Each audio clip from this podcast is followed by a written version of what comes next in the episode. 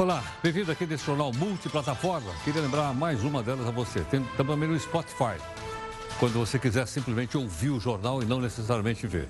Mas você pode nos acompanhar no Play Plus com imagem e áudio, logicamente, e também em todas as redes sociais, né? no YouTube, no Facebook, Instagram, enfim, todas elas aqui da Record News, ok não? Bom, hoje o nosso herói, que é o Faísca, está fazendo uma conclamação, chamando o pessoal dele para ir para Brasília, tem as malas, tudo aí. Mas afinal, o que está acontecendo lá que está convidado? Proclama o Faísca, então, vamos a Brasília, o nosso herói. Aliás, anti-herói. Ele soube que vai ter um concurso para 40, 40 novos funcionários para esse pessoal uh, se alinharem no Senado, 40 vagas. Claro que ele que não vai prestar concurso, né?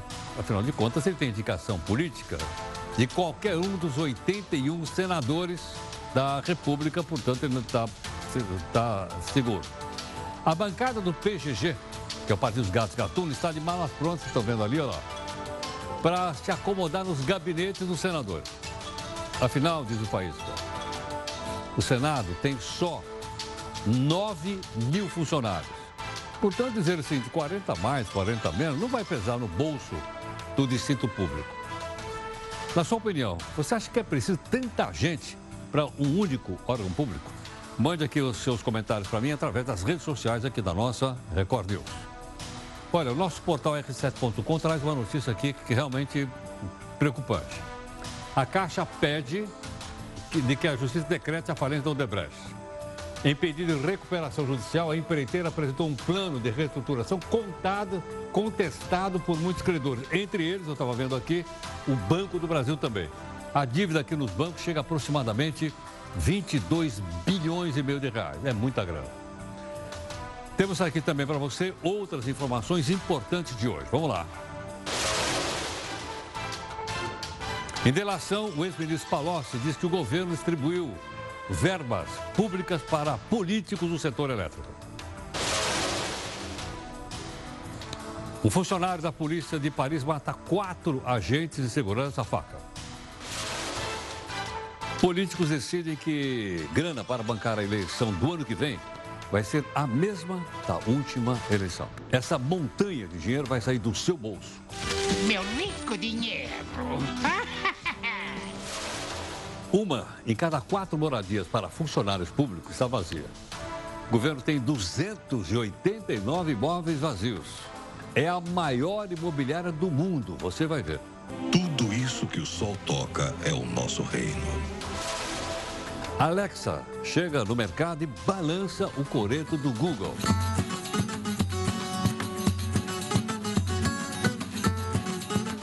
E o que é que nós temos a ganhar com isso? Vamos mostrar. Uma pesquisa revela o apoio popular à Operação Lava Jato. E o Supremo adia o que vai acontecer com os condenados. A sessão ficou para o dia de São Nunca. À tarde.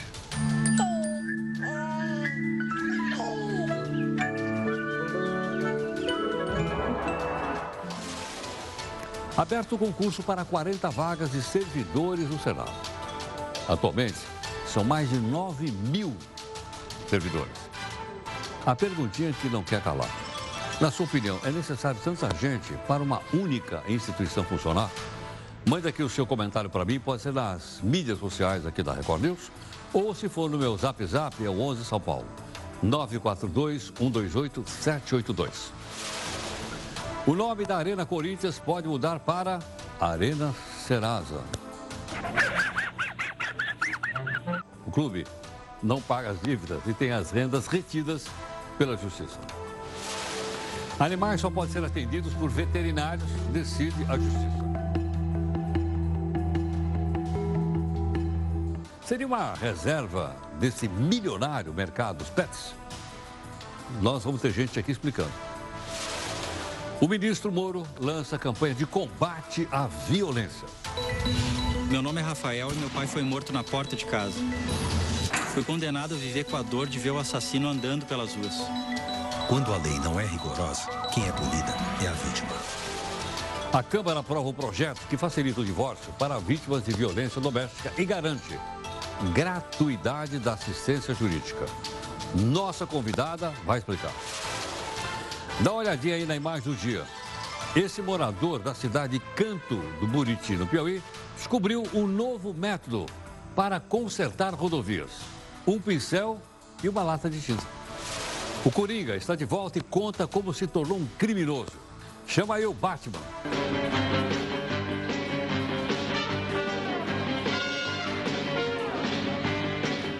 O filme estreia esta semana. A gaveta do Jornal da Record News. Quando o seguro vai indenizar as famílias das vítimas do acidente da Chapecoense? Este é o jornal multiplataforma, há aproximadamente um ano e meio. Através dela você já se acostuma a participar de todas as lives e também de cobrar da gente busca de isenção e busca de interesse público.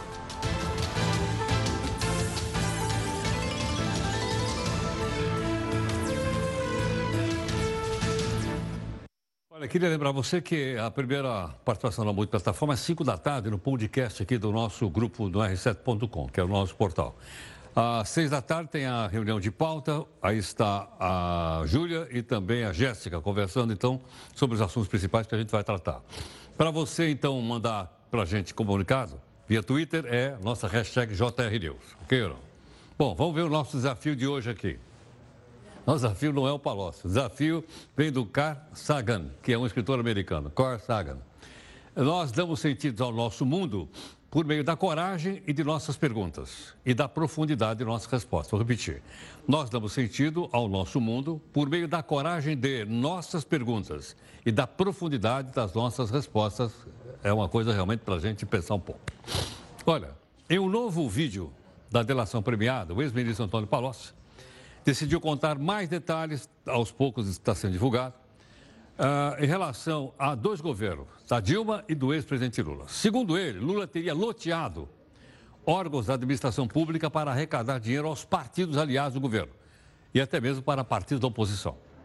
De acordo com Palocci, os atos ilícitos da organização do PT surgiram antes da eleição, mas eles se tornaram mais organizados a partir da posse do ex-presidente Lula.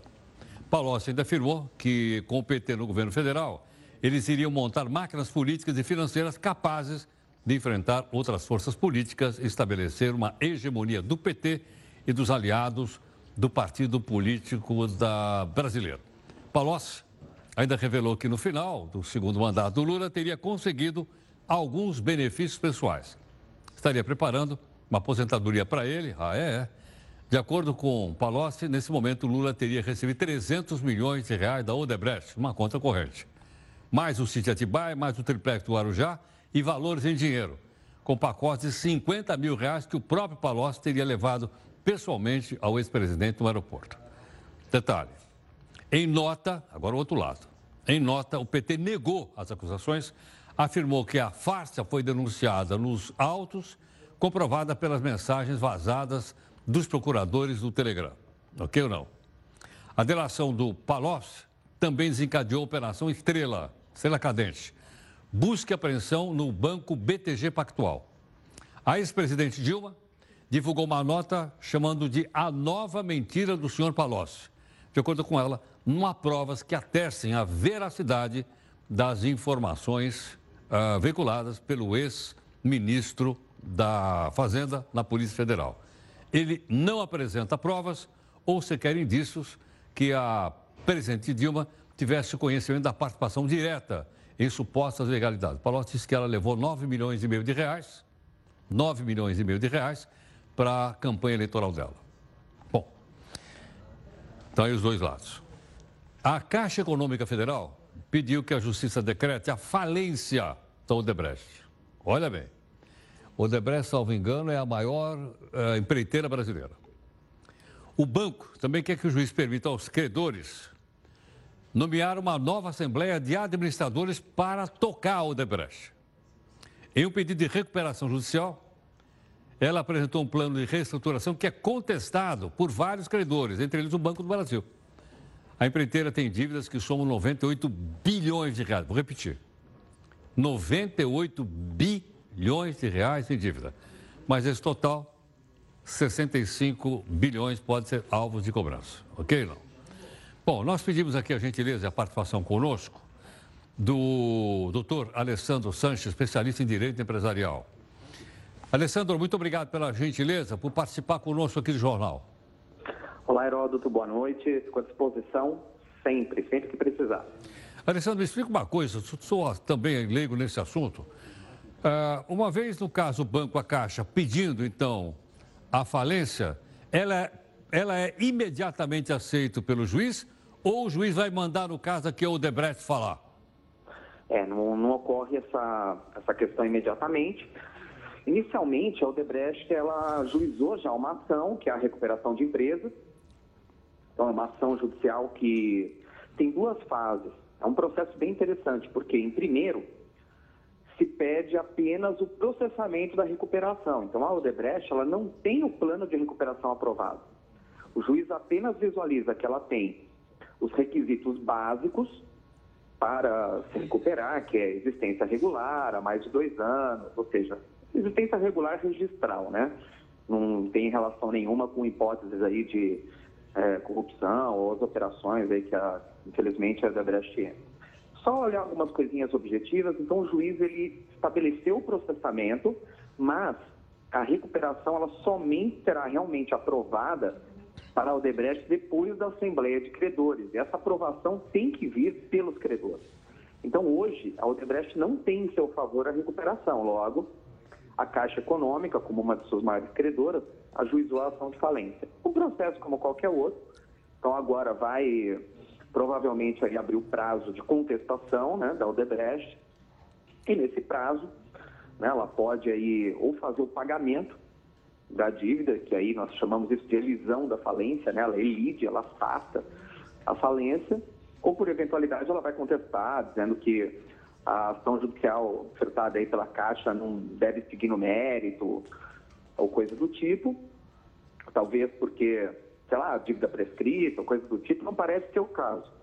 Então eu creio que, se de fato a Odebrecht não fazer o pagamento, fazendo a elisão mesmo da falência, ela tem a grande, sofre a possibilidade aí de o juiz oferecer uma decisão decretando mesmo a própria quebra. Perfeito. Alessandro, muito obrigado pela sua gentileza, pelas explicações para a gente. Muito grato, viu? Muito obrigado, Heródoto. Eu que agradeço. Doutor Alessandro Santos, especialista em direito empresarial. Está aí, portanto, então, essa questão da, da, da Odebrecht em relação à Caixa Econômica, também do Banco do Brasil. Vamos acompanhar, né? Porque, obviamente, se, não se esqueça o seguinte: o, di, o dinheiro da Caixa que ela empresta é nosso, hein? É um dinheiro que pertence à população brasileira. A Caixa Econômica Federal é um banco estatal. Sendo um banco estatal, o dinheiro que ele tem lá para emprestar é nosso. Então nós temos que estar de olho aí, porque é a nossa grana que está lá. Olha, o presidente Bolsonaro disse agora há pouquinho aqui nas redes sociais de que quer informações sobre os 720 quilos de ouro. Nós também queremos. Roubar, está lembrado não? Roubaram do aeroporto de Guarulhos aqui em São Paulo. Tá? E a pergunta é, cadê o ouro?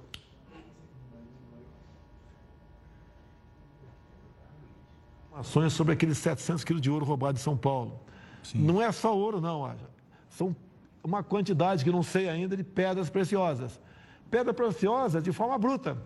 Né? Então, um caroço de um. Vou chutar aqui, vou chutar, tá? Um caroço, um caroço de feijão.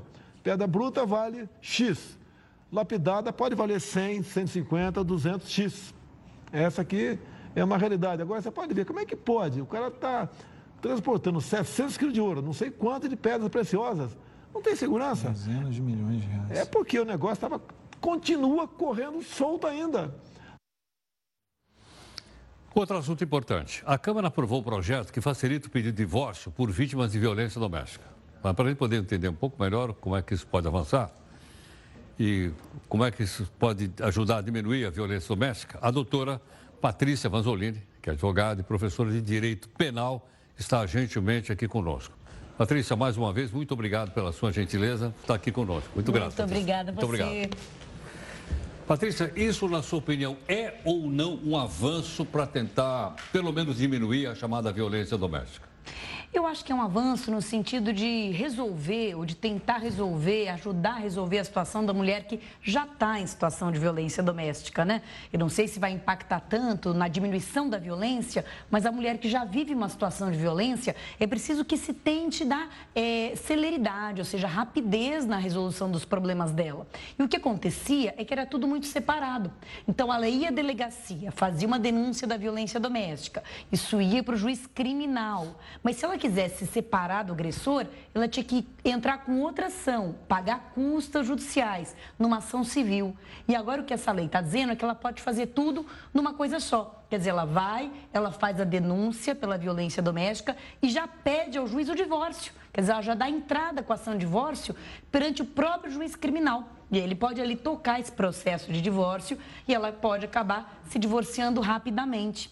Uh, isso é interessante, isso se soma com outras medidas, com a possibilidade dela pedir um afastamento no trabalho, sem perda da remuneração, que é uma decisão recente também da jurisprudência. Então, a ideia é que a mulher vítima de violência doméstica, ela tenha a situação resolvida o mais rápido possível, né? não ficar aguardando o juiz criminal, o juiz trabalhista, o juiz civil. Você consegue resolver tudo assim numa esfera só. Então é um, é um avanço, na sua opinião? Eu acho que é um avanço, sim. Eu acho que é um avanço no sentido de tirá-la daquela situação, né?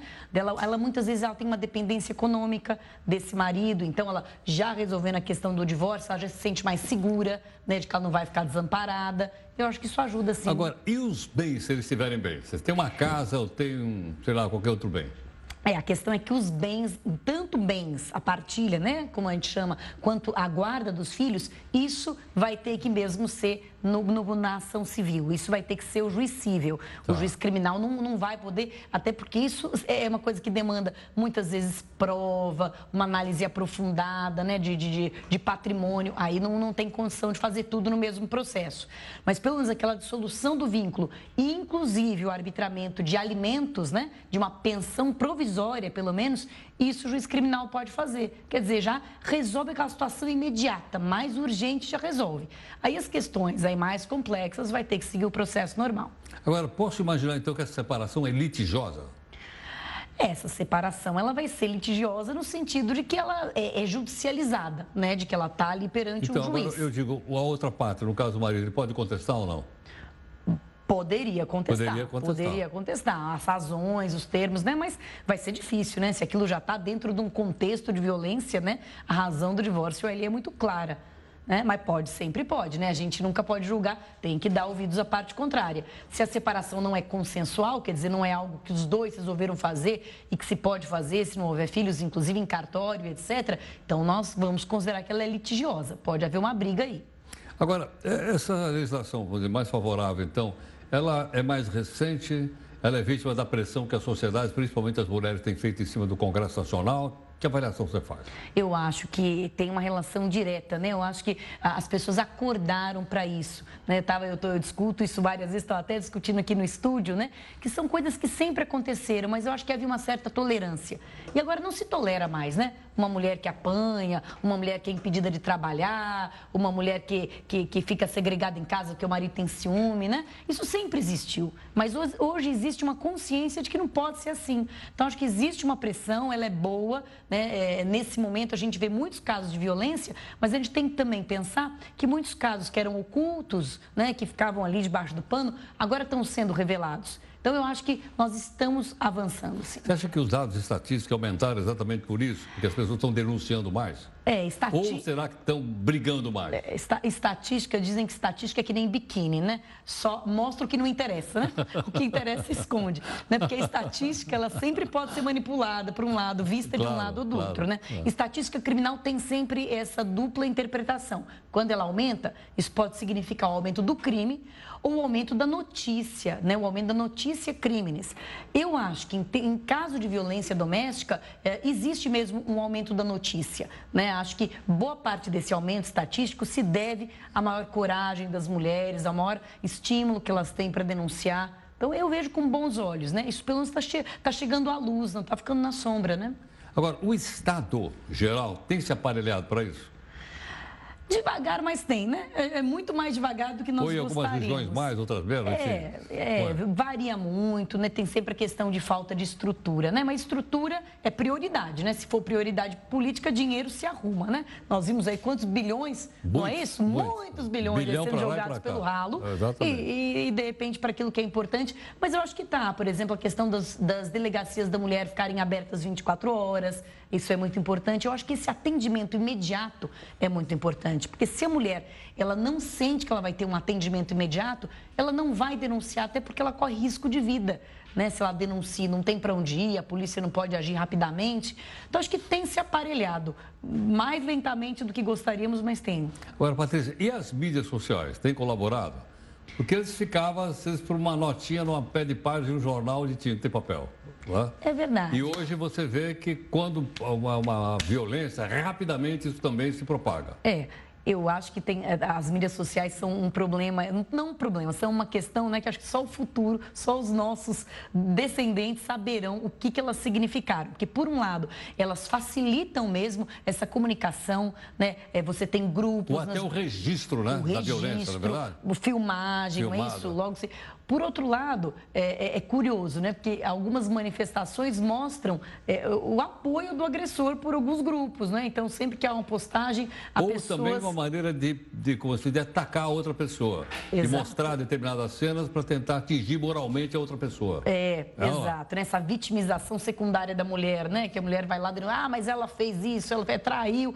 Então, tem esses dois lados. Mas eu também acho que no frigir dos ovos é bom. Quanto mais as coisas saírem da sombra, quanto mais as coisas ficarem à luz. Pelo menos a sociedade discute. Discute. Estamos aqui discutindo, né? Exatamente, é estamos discutindo. E muitas vezes ficava segregado só, talvez, ao setor policial. Né? Hoje, qualquer pessoa é capaz de acompanhar e talvez até de formar a sua própria opinião a respeito de assuntos como esse. Com certeza. E eu acho que as pessoas também tinham muito vergonha de falar, né? Porque você pensa que é só com você, que é um problema seu. Na hora que isso é aberto, né, pela mídia, pelas redes sociais, você vê que você não é a única, que não é vergonha nenhuma, que é uma situação que qualquer uma pode passar, né? Estava também comentando com aquele ditado feio de que a mulher gosta de apanhar. Não existe isso, né? Nenhuma mulher, nenhuma e mulher é gosta. ideia do Nelson Rodrigues? Não? Ah, é, né? A mulher não pode não saber porque está apanhando, mas é. o homem não, não sabe porque está batendo. Mas ela sabe porque apanha, é isso? Então, mulher nenhuma gosta, mas a situação de violência doméstica, ela, muitas vezes ela envolve amor, ela envolve apego, ela envolve filhos, Claro. dependência financeira. Claro. Então, muitas mulheres se envergonham, ah, mas eu não tenho coragem de se- me separar. Não se envergonhe. É normal ter essas dúvidas, é normal ter todo esse, esse dilema interno. Você tem que saber que você não é a única e tem que ir em frente, tem que denunciar, tem... porque a violência, é sempre bom lembrar que ela é crescente. Ela começa pequenininha e ela vai aumentando até chegar no Se a feminicídio. pessoa não reage. Tem que cortar o mal pela raiz. A separação é um caminho. Patrícia, obrigado, viu? Graça, mais uma vez. Muito, Muito obrigado. obrigada. Muito obrigado. Bom, gentilmente conosco, doutora Patrícia Vanzolini, advogada, professora de Direito Penal, ficou bastante claro, né? E é uma forma, então, das pessoas tomarem consciência dessas novas, dessa nova lei. É, foi aprovado no Congresso, falta só, ah, como é que eu vou dizer, falta só a sanção do presidente. Mas isso eu acho que vai acontecer sem problema nenhum, ok? O ex-governador do Rio de Janeiro, Sérgio Cabral, estava feliz da vida porque ia ser transferido. Até a gente falou a tarde inteira, ah, vai ser transferido, vai sair do Bangu 8, vai para o Bangu. Não, ele ia para um outro lugar. Mas a decisão do juiz da Lava Jato, o Bretas, não foi autorizada pela juíza Juliana Benevides. Por quê? Porque ela é da vara de execução penal, que a gente já explicou para você como é que funciona aqui. Agora ele vai ficar no Bangu 8. Olha que chato. Preso desde 2006, o Cabral alegou bom comportamento e disse que estava sofrendo risco de vida por tentar a, a transferência. Cabral iria ser transferido para o mesmo presídio onde está o amigão dele, que aliás era ex-governador dele. Não, não é? Eles roubaram junto. Quem não sou eu falei, é a justiça que falou. É o ex-governador Pezão, lembra não? Bom, nós temos então a primeira live para você participar aqui conosco. Já falamos para você que tem 9 mil funcionários lá na- no Senado. Queremos saber se, qual é a sua opinião a respeito disso. Tem mais 40 vagas se você quiser concorrer. É, Isso é sério. Você pode ir em Brasília e vai lá para esse concurso. Aí você vai ser o funcionário, quem sabe, 9001. Vamos lá.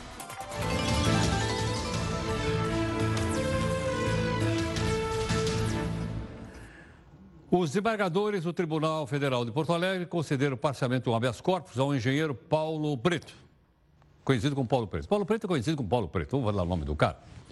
O tribunal pediu para que a ação penal que corre contra ele, saia da vara de Curitiba e venha aqui para a Justiça de São Paulo. Ex-diretor da Dersa foi preso em fevereiro pela Polícia Federal em Curitiba e uma das fases da Lava Jato. Suspeita do homem, lavagem de dinheiro. Paulo Preto também é apontado como caixa 2 do PSDB de São Paulo.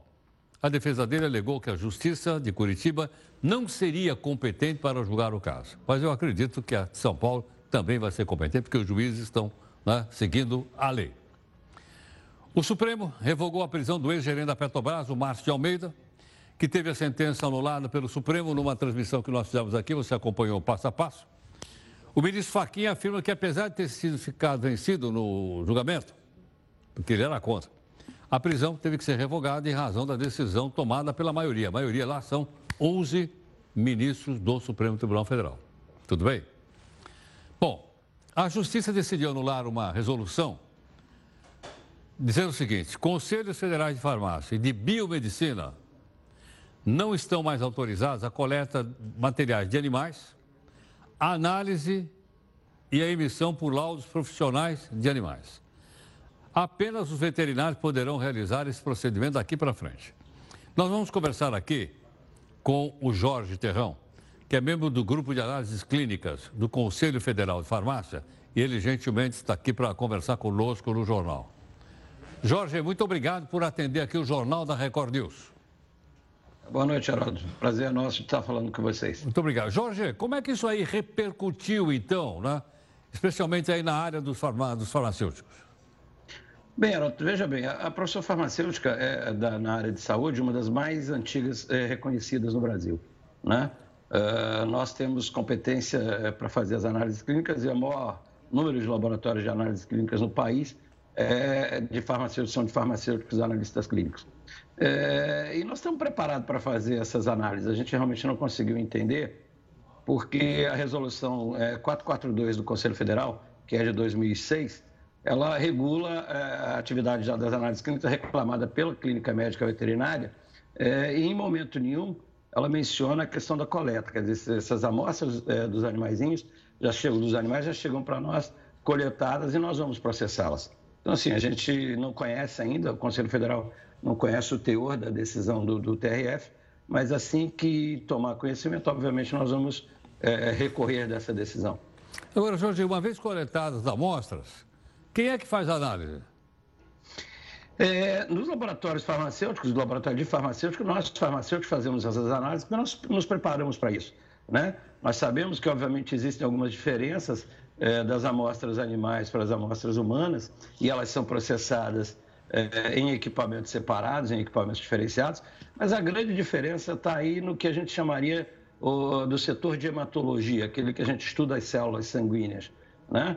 É, especificamente no caso das aves, em que os glóbulos vermelhos, vamos chamar assim, para que todos possam entender, no caso das aves, eles são nucleados, diferente de nós mamíferos, que são células anucleadas. Mas existem equipamentos que conseguem e fazem essa, essa diferenciação, além, obviamente, do, do olhar do profissional que está preparado para ir à microscopia e fazer essa avaliação. Uh, Jorge, é, de fora aqui, logicamente, a gente sabe que o mercado, esse mercado é um mercado muito grande do Brasil, também na área do PET, o mercado bilionário, né? E às vezes a gente tem a impressão de que fora, quem que está do lado de fora aqui, que é uma tentativa de manter o mercado, é isso ou não? Só para os médicos veterinários? Essa é a minha impressão aqui como leigo. É, a gente, a gente avalia o seguinte: o, o profissional farmacêutico, é, por quem eu posso estar falando, é, ele está preparado para fazer essas análises. Obviamente, não compete a gente fazer a, a, a interpretação clínica é, é, da patologia do animal. Isso aí é o veterinário realmente que, que vai fazer, porque essa é a competência dele. Mas a, a análise em si, né, o processo analítico, nós estamos absolutamente é, é, é capacitados para fazê-los e o fazemos há anos. Né? Isso já tem muitos, muitos anos que nós fazemos. É, então eu não vejo, realmente pode ser uma, vou dizer que é uma tentativa de reserva de mercado, mas uma tentativa de proteção de mercado, que acho que para a economia é, não é muito boa. Se nós tivéssemos que entrar na área da coleta e aí sim tocar nos animaizinhos ou tocar nos pets, isso seria um problema, porque isso é exclusividade deles. Mas a análise não. A análise não pode ser exclusividade. Não existe no Brasil é, exclusividade na área de análise pra, de análises clínicas para nenhuma é, das categorias. Os médicos podem fazê-los, os médicos patologistas, os farmacêuticos, nós, farmacêuticos analistas clínicos, os biomédicos, né, podem também, têm lá o direito de fazê-lo, é, mas especificamente não há uma exclusividade é, na área das análises clínicas do Brasil. Perfeito. Jorge, muito obrigado pela gentileza, por esclarecer aqui para o pessoal do Jornal da Record. Muito obrigado. Ok, eu que agradeço. Boa noite, muito obrigado. Muito obrigado. O Jorge Ferrão aqui é membro da análises clínicas então, do Conselho Federal de Farmácia. Então, eu não entendo nada, mas me pareceu que eles estão tentando fazer uma reserva de mercado só para médico veterinário. Tiraram da parada os farmacêuticos e tiraram também o pessoal lá, da paramédico. Tá? Mas, como ele disse, eles ainda vão brigar lá na justiça para ver se isso volta ou não. Aí a gente vai informar você. Entre 10 e 20 policiais militares teriam invadido o hospital Getúlio Vargas, no Rio de Janeiro. Ok. Quando? Na madrugada de 21 de setembro. O que, que eles foram fazer lá, nessa invasão? Eles foram tentar pegar o projétil, a bala, melhor, o projeto é a bala, que acertou a menina Agatha Félix, que havia sido morta na noite anterior. Aliás, ela foi vítima de uma bala perdida. A denúncia foi publicada hoje pela, pelo, não foi pela revista Veja, acho que foi pelo portal, não foi ou não? Acho que é o portal da revista, né? o portal da Veja. Apesar da insistência da Polícia Militar, a equipe de plantão médico teria se recusado a entregar a bala, que foi enviada para a Polícia Civil. A expectativa é que a equipe médica preste depoimento se houve ou se não houve a tal da invasão. A Veja está dizendo que houve. Mas, de acordo com a Veja, os médicos temem as represálias. Pelo Twitter, o governador do Rio, Wilson Witzel, informou que vai apurar se houve ou não invasão de policiais. Segundo ele, os fatos, se comprovados, são inadmissíveis e os culpados serão punidos. Ok? Olha, a situação no Equador também está complicadíssima. O presidente se chama Lenin Moreno, decretou hoje uma espécie de estado de sítio. Né? É uma medida temporária. Qual o motivo? Usado em situações de emergência. Qual? É que teve lá muito protesto, pancadaria, quebra-pau e tal. Dá uma olhada aí na imagem, olha aí. Pessoal brigando na cidade de Quito, no Equador. Porque teve um aumento de combustível. Sabe quanto aumentou a gasolina lá? 123%. Esse aumento aí foi provocado pelo fim de um subsídio, quer dizer, era uma grana que o governo dava há mais de 40 anos, depois que o Equador fechou um acordo de 2 bilhões de dólares com o Fundo Monetário Internacional. O presidente disse que não vai ter benefício, por exemplo, porque o pai não tem dinheiro. Foram presas 19 pessoas, o comércio foi fechado. Olha a quantidade de gás lacrimogêneo que teve aí. Essa história de subsídio, como você vê, geralmente termina mal. Né? Terminou mal no Equador, está vendo aí, e terminou mal no Brasil aqui também por causa da, da Petrobras quase ter quebrado por causa daquela situação toda que você já acompanhou. Essa é a nossa segunda live, ok? Para você então opinar a respeito do concurso para mais 40 funcionários do Senado que você pode se inscrever.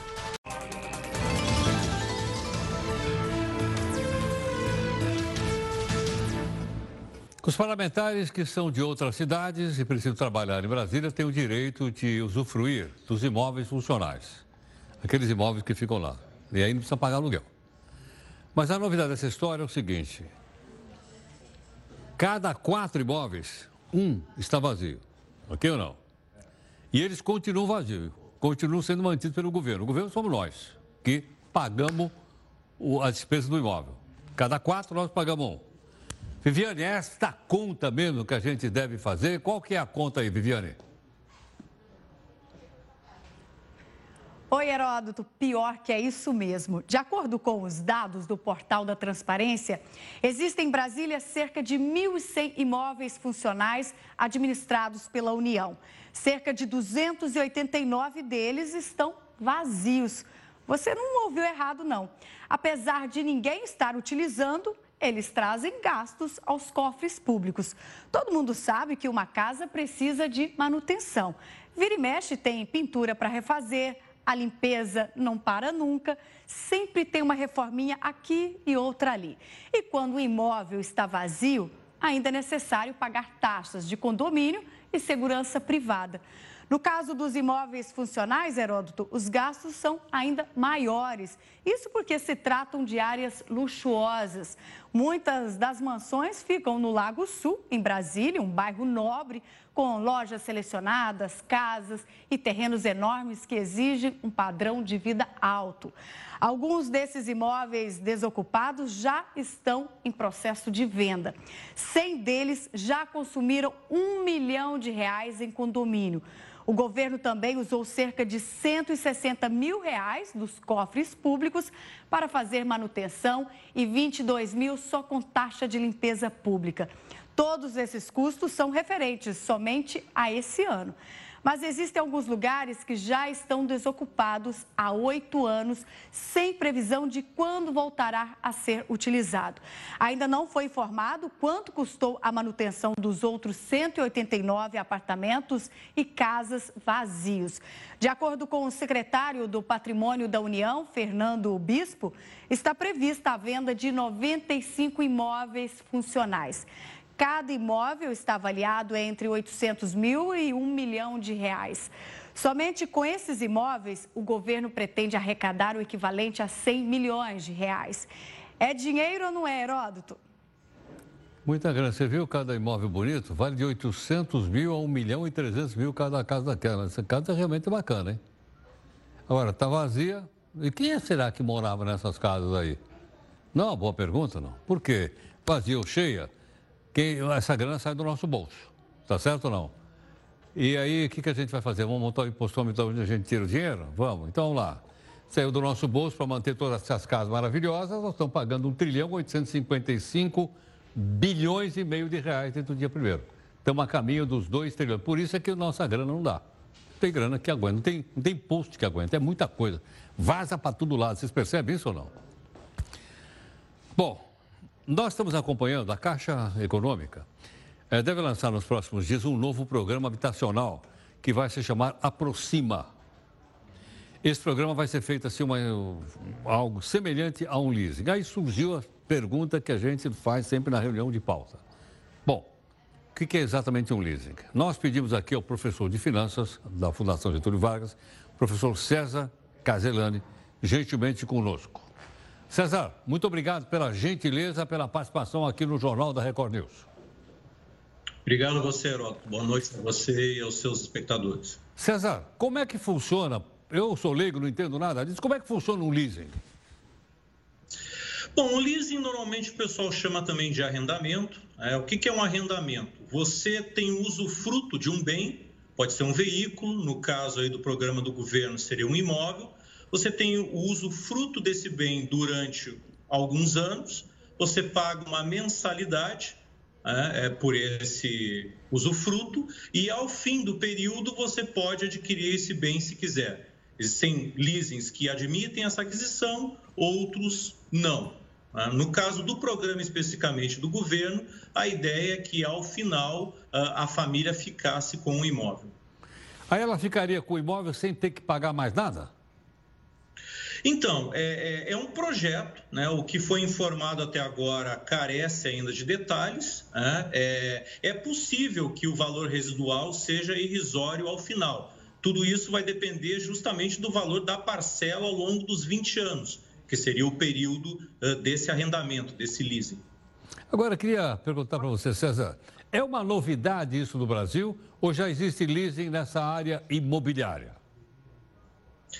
Uh, não, é, não é comum, não é comum. O, o, o, leasing que foi muito comum alguns anos atrás era mais voltado para o leasing de automóvel. Esse sim, esse fez muito sucesso uh, em outro período da nossa história. ele, inclusive, ele era em determinado momento mais barato do que você tomar um financiamento, né, uma dívida bancária. Então, ele fez algum sucesso. É, no ramo imobiliário, normalmente é, a, a, gente ouve falar mais de hipotecas, né? o financiamento imobiliário está mais voltado para um financiamento efetivamente e não para um leasing, que tecnicamente alguns não chamam de financiamento e sim de arrendamento.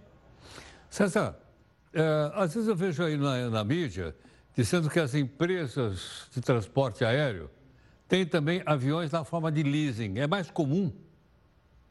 Sim, é bastante comum isso, até porque é, é, você não precisa necessariamente adquirir a aeronave ao final. Você pode, por vezes, fazer um contrato de leasing, usar aquela aeronave durante algum período e, em determinado momento, ao invés de você adquiri-la definitivamente, você troca por um outro leasing por uma aeronave mais moderna. Isso também é possível.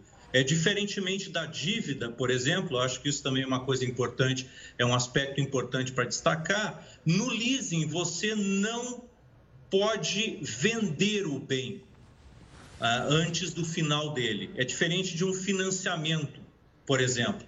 Num financiamento, mesmo que você tenha uma dívida, um imóvel, um automóvel, você pode vender esse imóvel, esse automóvel, e a pessoa que comprar assume uh, o resto daquela dívida. Uh. No caso do leasing, não. Você só é efetivamente o proprietário ao fim do leasing, caso você opte por ficar com o bem. Eu acho, uh, viu, César, que esse ponto que você tocou é um ponto primordial para que a gente possa entender, né? Quer dizer, uma das diferenças básicas é essa. Então, se eu faço um leasing, por exemplo, de uma casa própria por 20 anos, aí depois de Sim. 10 eu desisto, eu não vou poder vender essa casa. Eu posso o quê? Justamente, essa não é a ideia do leasing. Se for efetivamente um leasing, é, que o governo é, está imaginando para esse programa, eu teria que assumir, enfim, esse arrendamento até o final dele. E aí, ao fim, é, é, é o governo está sinalizando que a pessoa automaticamente ficaria com o imóvel. Se houvesse algum valor residual, no leasing a pessoa pode optar, em tese, no fim, tudo depende do, das cláusulas contratuais, do tipo de leasing, né? mas em tese ela poderia optar por não ficar com esse imóvel, aí no fim das contas, se acontecesse isso, é como se ela tivesse alugado um imóvel por 20 anos. Perfeitamente. César, muito obrigado pela gentileza, pela sua explicação. Obrigado a você. Eu, um abraço. Muito obrigado, igualmente. Obrigado. Professor César Caselani, professor de finanças da Fundação Getúlio Vargas. Está então explicando para a gente, porque não é muito comum o leasing. Ele explicou agora um pouquinho que era mais comum em automóveis. Eu me lembro, realmente, as pessoas compravam automóveis por leasing. As companhias aéreas fazem muito isso, como ele explicou. A maior parte dos aviões que estão voando por aí é tudo na base do leasing. Né? Ah, agora, no, casa, é uma, é, vem aí a Caixa com, essa, com esse projeto. E o detalhe, você não pode parar no meio. Né? Se você fez um contrato de 20 anos, você vai ficar 20 anos lá. Se eu tenho um financiamento, é diferente. Eu pego o financiamento, começo a pagar, mas depois eu desisto, o que, que eu faço? Eu posso vender aquela casa financiada e a pessoa assume a dívida e eu pego uma parte do dinheiro.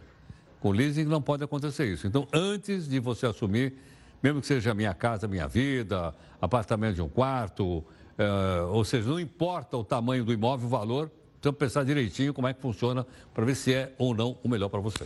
Ok, não? Bom, nós estamos aqui no Outubro Rosa e até já a gente já mostrou para você né, que várias ações estão acontecendo em outros países. Uma dessas campanhas é de uma ONG chamada Flores Seremos. É aonde a ONG Cabelegria. A ideia, dá uma olhadinha aí, é conscientizar a importância do autoexame, principalmente dos exames de rotina. É isso ou não? Aí tá, deixa eu mostrar aqui. Pode mostrar aqui para eu ver, para eu descrever ou não? Aqui, ó. Olha lá. A primeira campanha de prevenção de câncer é apresentada pela ONG Cabeleira. Ah, afirma o INCA, aqui é o Instituto Nacional de Câncer, tá? Que a chance de cura do diagnóstico 95%. Olha só. Chance de cura 95%. É um número bastante importante esse aqui. Outro, devemos conhecer, etc, etc, como ele diz. Mantenha em dia seus exames de rotina. Se toque, cuide-se, diz aqui a campanha. E aqui tem um grupo de apoio, então, né, de várias uh, empresas que estão apoiando a ONG. E aqui embaixo, nós queríamos ressaltar a campanha Flores Serena foi inspirada no projeto de TCC, é o projeto de conclusão de curso, é o trabalho de conclusão da Amanda Alves. Amanda Alves, se você não sabe, faz parte aqui da equipe do jornal. É verdade que é das melhores, né? Nós temos duas equipes, a equipe boa, mas a Amanda, brincadeira, lógico. Ela faz parte aqui da nossa equipe, como todos os outros. Vamos então para a nossa live.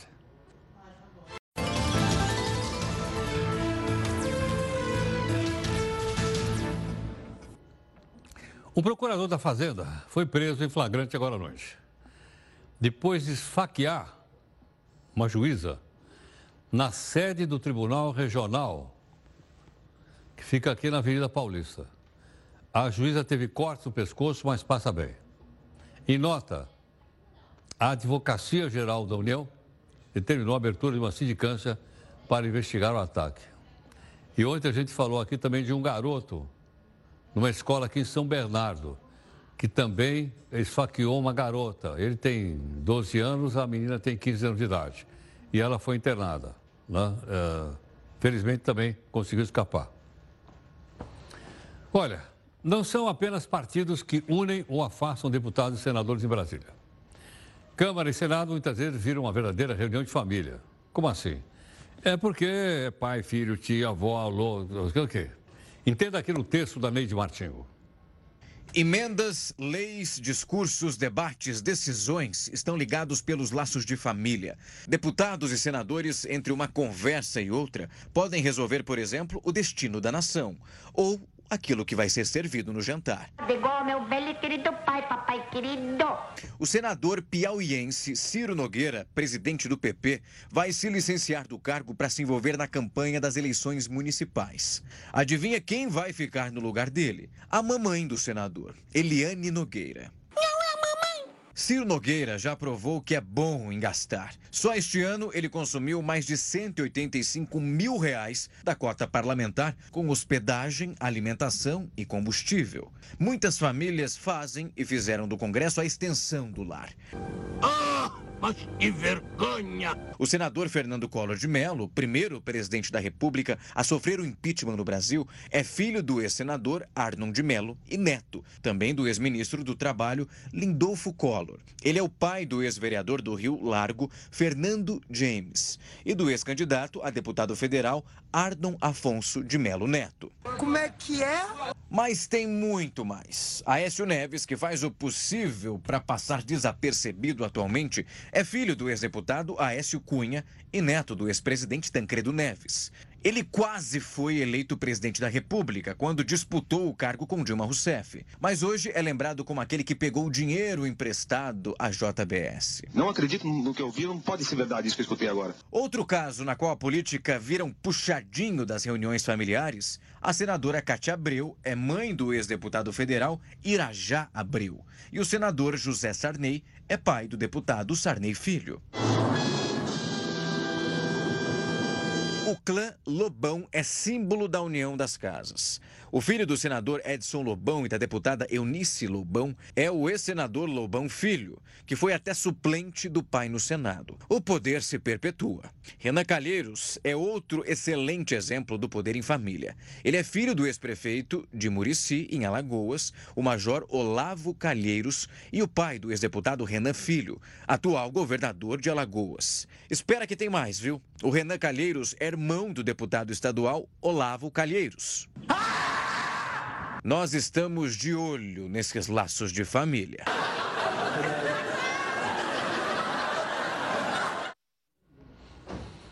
Olha, não dá para falar no Batman sem falar no seu arque, arque, arque inimigo. Quem? O Faísca? Não. O Coringa. E o Coringa está de volta.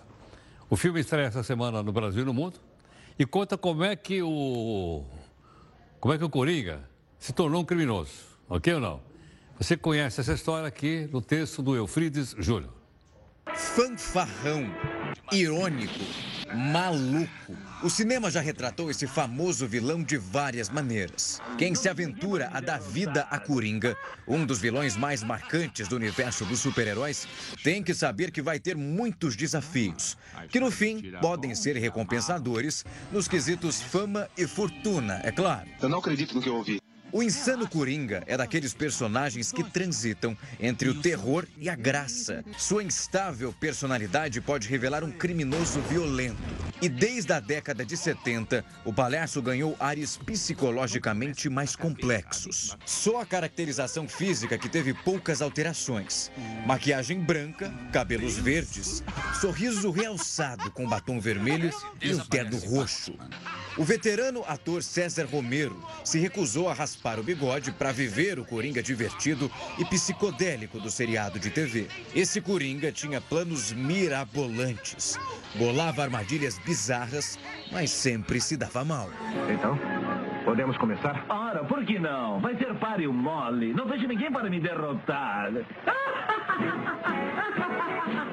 Já Jack Nixon se deu muito bem em 1989. Faturou milhões de dólares com o sucesso da personagem no filme sobre Batman. Na trama, ele assassina os pais de Batman quando ele era criança. Uma atuação memorável do ator que abusa da comédia.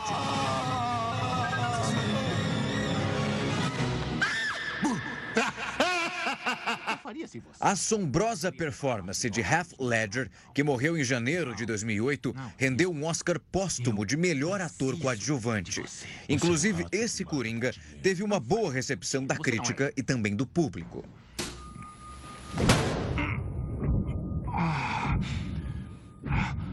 Nunca comece pela cabeça, a vítima fica tonta, não pode sentir. Em 2016, o ator Jared Leto ficou diante da responsabilidade de apresentar um vilão repaginado. O corpo tatuado e os dentes metalizados do personagem renderam boas imagens de divulgação. Mas o filme não ajudou esse Coringa. Ah, tá querendo me agradar?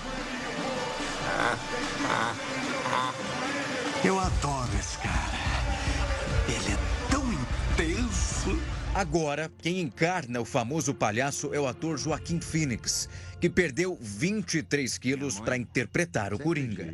O novo filme mostra a origem do palhaço do crime e retrata a violência psicológica e até social do seu protagonista.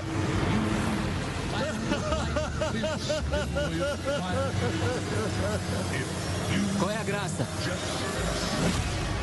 Esquisito!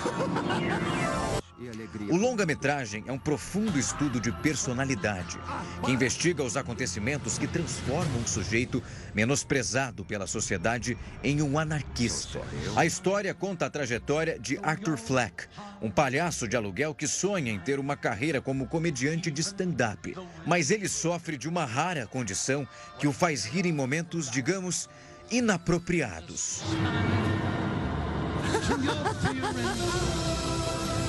Agora entendi que é uma comédia. O resto não vai dar para contar aqui. Mas o Coringa é a maior estreia da semana e já causa polêmica entre os fãs e elogios da crítica.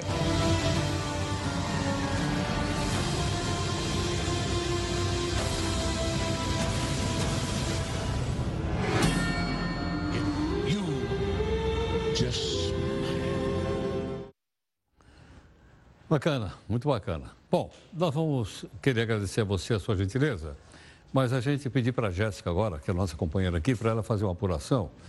Aquela adolescente que eu citei agora há pouquinho, de 17 anos, foi ferida no pescoço por um colega dentro do banheiro de uma escola particular aqui em São Bernardo do Campo. Ela levou pontos, não corre risco de morte, felizmente. O responsável pelo ataque, o garoto, confessou a agressão e foi transferido para uma delegacia destinada a menores, ok? Essa é a, é a conclusão da, da, da, daquela nossa preocupação de saber como é que estava o estado dela. Infelizmente, ela está bem. Bom, muito obrigado, então, em nome aqui da nossa equipe técnica jornalista. Né? Você continuar com a gente aqui na live, aqui na Record News. Nós temos o Jornal da Record com a Adriana Araújo e também o Celso Freitas. E amanhã, nós sempre comemoramos um dia antes. É comemorado o Dia da Natureza. A data criada para conscientizar as pessoas. E quem lembrou que amanhã é o Dia da Natureza é a nossa estagiária, a Júlia. Não posso respirar, não posso mais nadar. A terra está morrendo, não dá mais para plantar. E se plantar não